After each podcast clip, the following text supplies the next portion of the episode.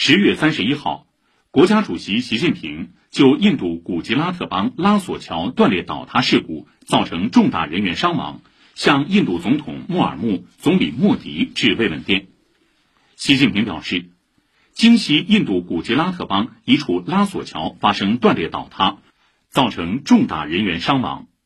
我代表中国政府和中国人民对遇难者表示深切哀悼。向遇难者家属和伤者致以诚挚慰问。同日，国务院总理李克强向莫迪致慰问电。